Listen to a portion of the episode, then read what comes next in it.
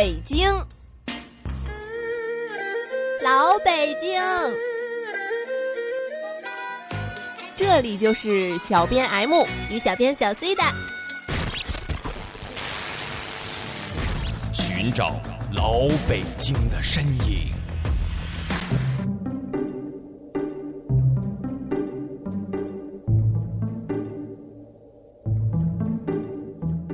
北京、天津，一个是传统，一个是洋派；一个大气磅礴，是王朝的中心；一个海纳百川，尽显异族风情。清朝庆王一脉，只是皇族中极其普通的一支，却在晚清时期先府宅至天津的英租界，无形中将两座城市联系在了一起。本期就请随小编一起跟着庆王爷搬家吧。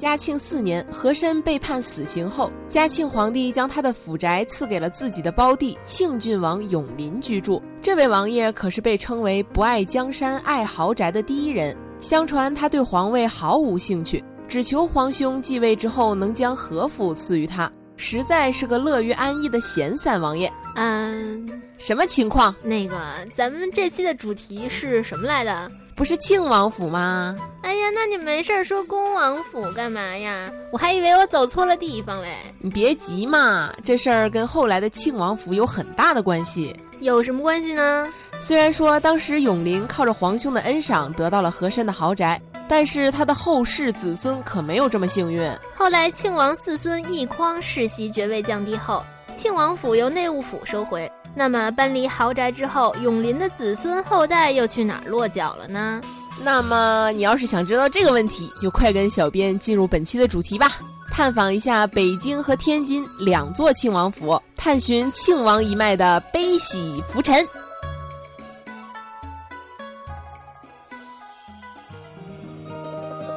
时光的传送带，带你寻找老北京的前世今生。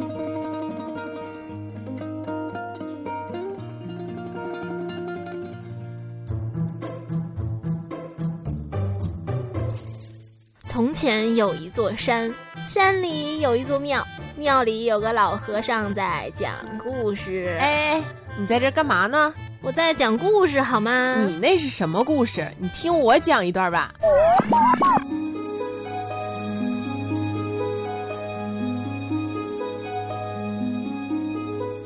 很久以前，有个叫定三的姑娘，虽非大家闺秀，但也是小家碧玉。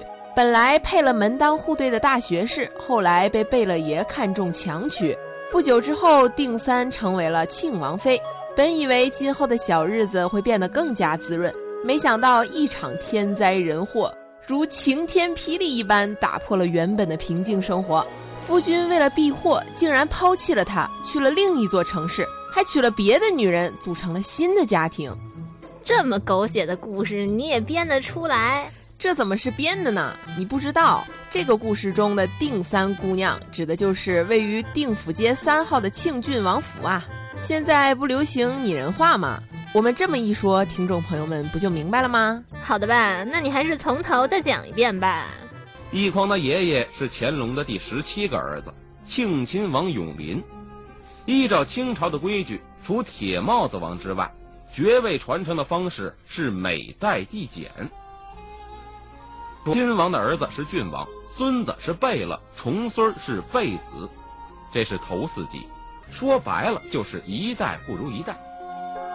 话说道光三十年，也就是一八五零年，奕匡承袭了辅国将军之职，从原来的王府迁至定府街原大学士琦善的宅邸。咸丰年间，由辅国将军进贝子，进贝勒。光绪十年，奕匡又进了庆郡王。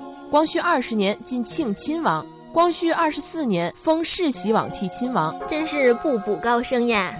这位清末再封的庆王府，是在光绪十年，也就是一八八四年晋升庆郡王之后，按照王府的规制改建的，位于如今北京市西城区定府街三号。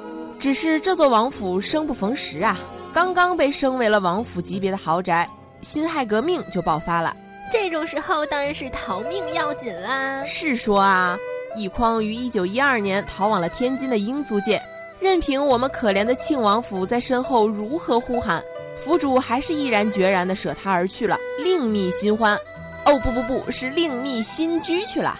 现在在天津还留着当时英租界中的庆王府，该建筑保存完好，带着浓郁的西式风格。只享受了短短二十八年的贵族待遇的庆王府同学，从此走向了没落。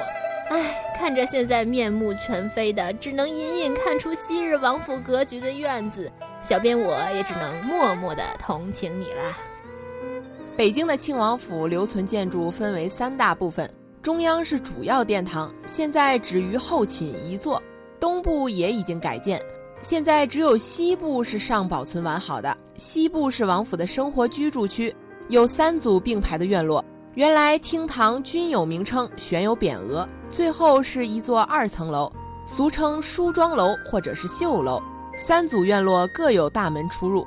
一九四九年之后，京津卫戍司令部就设于此处，目前是北京市的文物保护单位。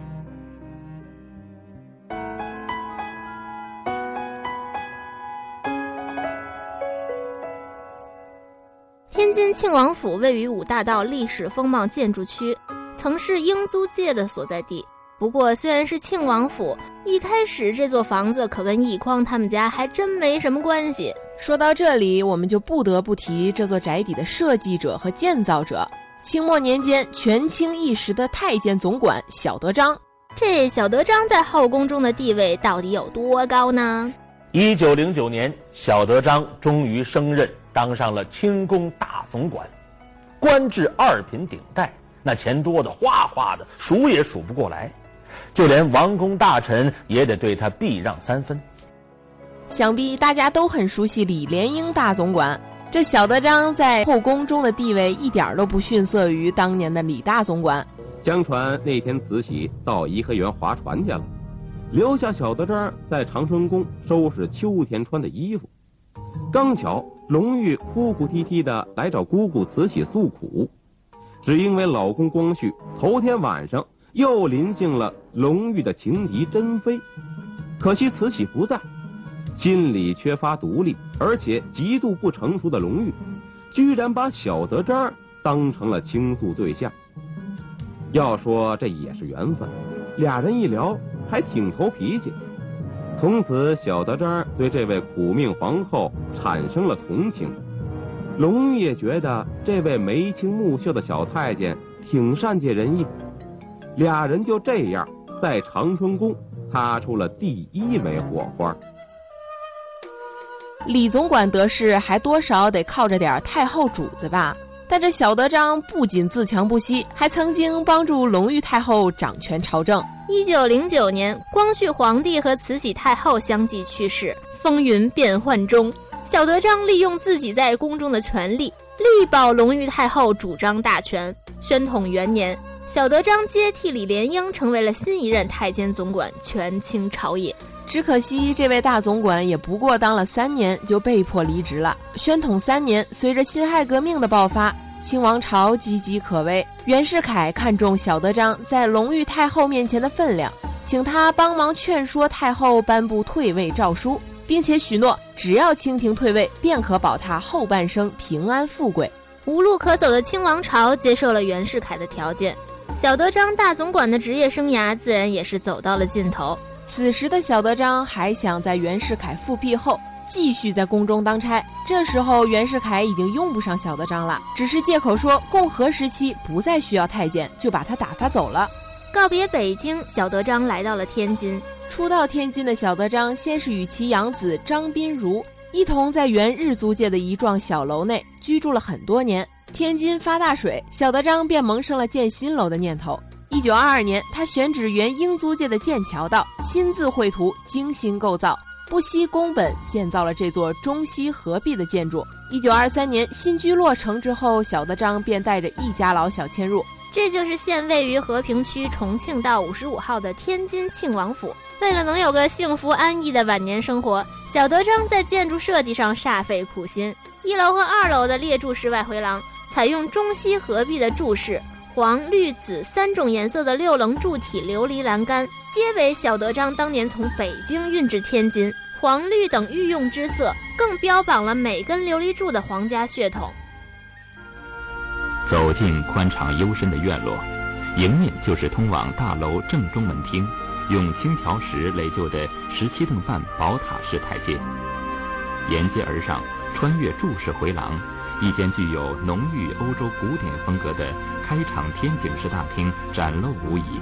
抬头望去，西洋葡萄造型的大吊灯正中高悬，周围曾经是玉刺匾额、紫檀条案、雕花为屏。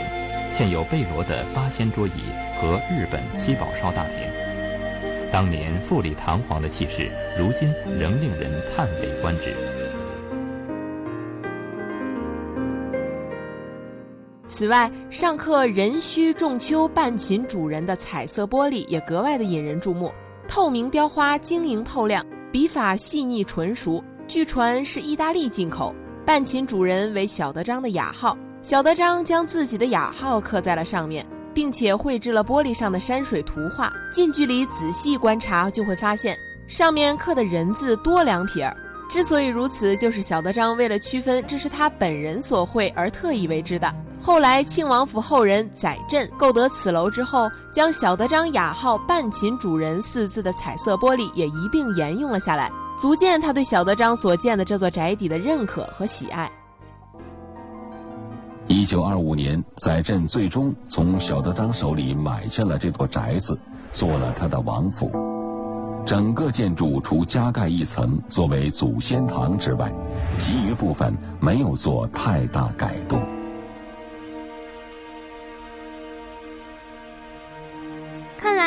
匡一家刚开始到天津的时候，还没有搬进现在的天津庆王府呀。是呀，一九一七年奕匡去世，根据关于清皇室待遇之条件，黎元洪颁布总统令，载振承袭庆亲王，遂成为了名副其实的末代亲王。载振是庆亲王的长子，年轻的时候，载振先后三次被慈禧选派为清廷专使。出国考察世界，了解欧美和日本的社会文化。晚清皇族亲贵的出洋风由载振开启。一九零六年，清政府颁布立宪，改革官制，载振被任命为农工商尚书，个人成就也达到了人生的最高点。宣统退位之后，载振便带着家眷避居天津。分别居住在德租界和英租界自治的宅院内，不久又迁回北京的府宅内。一九二五年，载振购得了小德章的这座宅邸之后，便再次回到了天津，开始了他的寓公生活。于是，这座宅邸便由此得名庆王府。有人说，一座王府就是半部清史。当晚清最后的庆亲王载振被迫举家离开北京城时，小德章修建的这座豪华宅邸，则收藏了这个王族最后的如梦繁华。如今的这座庆王府，便是为那部清朝皇族命运史续写的最后一篇后记。载振住进了庆王府之后，每天仍然是锦衣玉食，家中奴仆成群。那日子过得和当初在北京没什么两样，什么养蛐蛐啊、赏热带鱼呀、玩古玩啊、抽大烟啊，嘿嘿，可以这么说啊，大清朝虽然亡了，但是载振的王爷派头依然是不减当年。载振从一九二五年居住在此，直至去世，在庆王府度过了二十三年的寓公生活。一九四七年冬，载振病重，半个月后在庆王府内病故，终年七十二岁。一九四七年十一月二十日，当下午的阳光像以往一样照进王府大厅时，载振悄然病逝，终年七十一岁。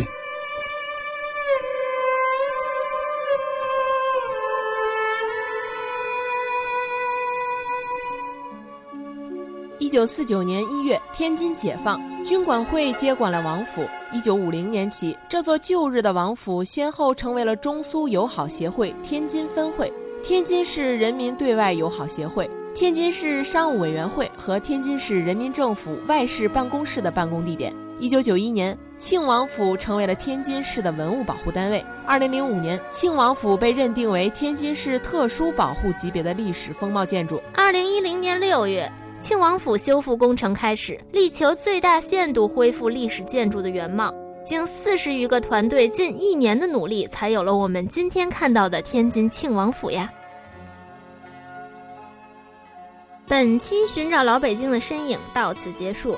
如果您对本节目感兴趣，欢迎您关注新浪微博“寻找老北京的身影 time”，也可关注微信公众号“老北京全拼加一二三零”寻找我们。欢迎您继续收听。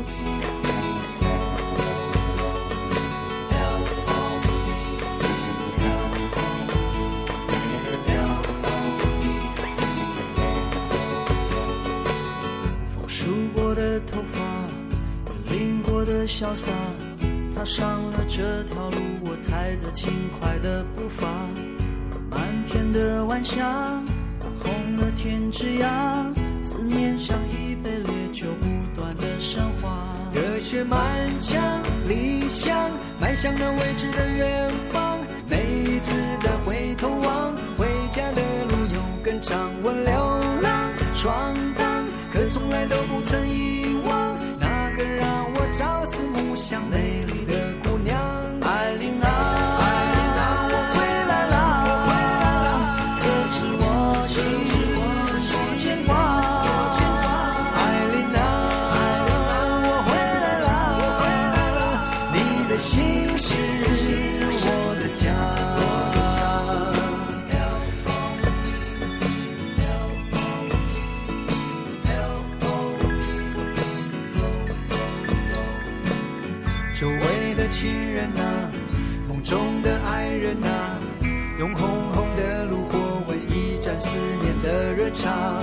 我背上老吉他，热泪已不听话，一句句唱着那首古老的问答。别来无恙，无恙，我白发苍苍的爹娘，